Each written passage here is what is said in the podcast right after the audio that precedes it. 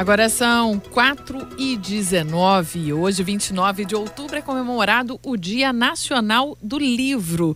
E para celebrar esta data, vamos contar as experiências de dois jovens escritores que, encantados com as palavras, hoje sonham em ter suas obras impactando a vida de outras pessoas. A reportagem é de Ranieri Soares.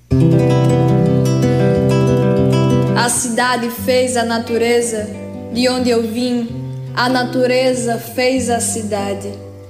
Enjaularam o pôr do sol para vender e os rostos se espremem nas grades para ver o sol morrendo.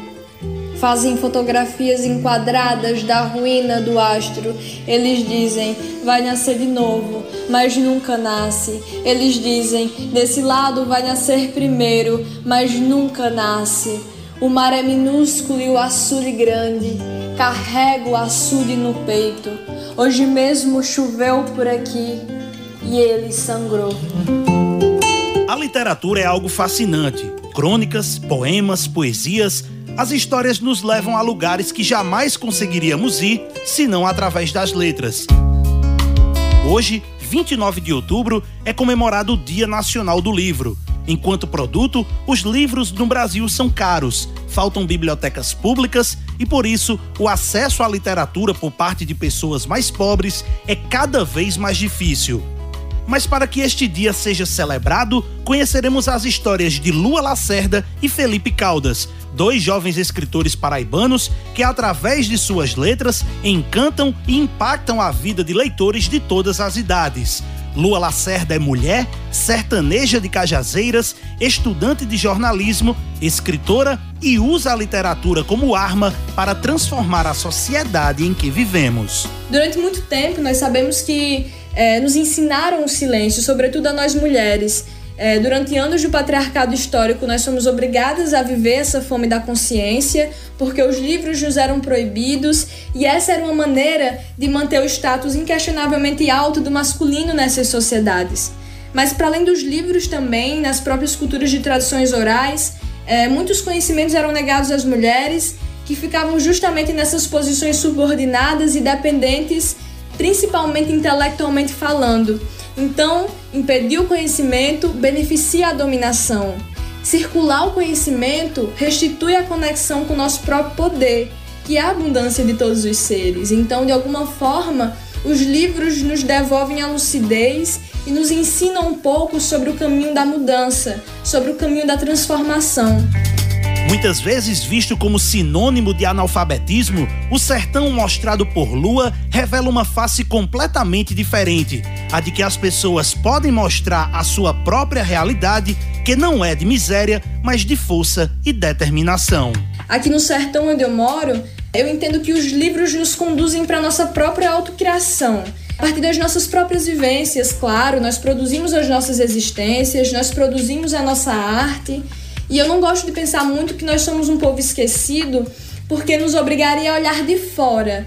É, mas como ser esquecidos no lugar onde nós acordamos todos os dias? Quem fica não esquece de si.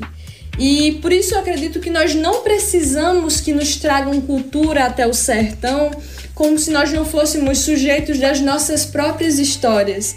E então, nesse sentido, os livros impulsionam os nossos voos criativos por aqui.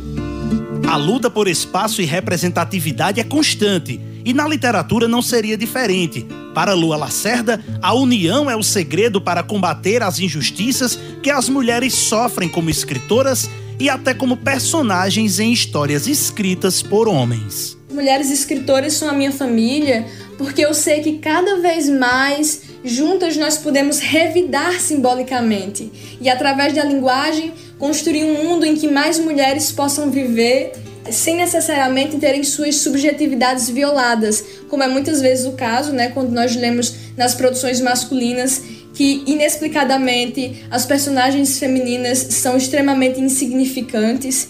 Então, é, para mim a, re a representação pode ser isso, um exemplo, um horizonte, um horizonte que estimule a todas as outras buscarem pela própria abundância de si nesse caminho imenso da liberdade. Felipe Caldas é escritor, jornalista e antropólogo. Recentemente, colocou uma campanha de financiamento coletivo na internet para lançar o seu quinto livro, intitulado Quando a Saudade Me Visita. Felipe dedica seu tempo a escrever crônicas e, em suas obras, fala de fatos do cotidiano, dor, perdas e acaba narrando episódios que comumente acontecem com outras pessoas.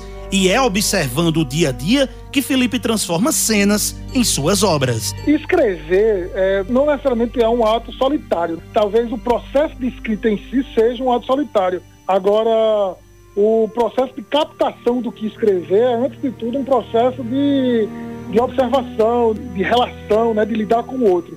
Então, o momento da pandemia é um momento difícil, porque é um momento que a gente está tolhido de circular pela cidade, né? De conhecer o outro, né? De, de conhecer a, as práticas cotidianas, de captar, melhor dizendo, as práticas cotidianas.